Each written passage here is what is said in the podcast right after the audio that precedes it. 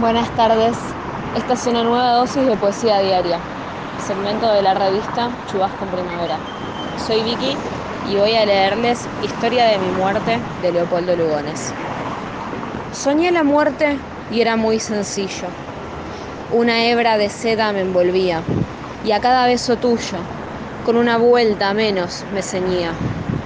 Y cada beso tuyo era un día y el tiempo que mediaba entre dos besos, una noche. La muerte es muy sencilla. Y poco a poco fue desenvolviéndose la hebra fatal. Ya no la retenía, sino por un solo cabo entre los dedos. Cuando de pronto te pusiste fría y ya no me besaste. Y solté el cabo y se me fue la vida.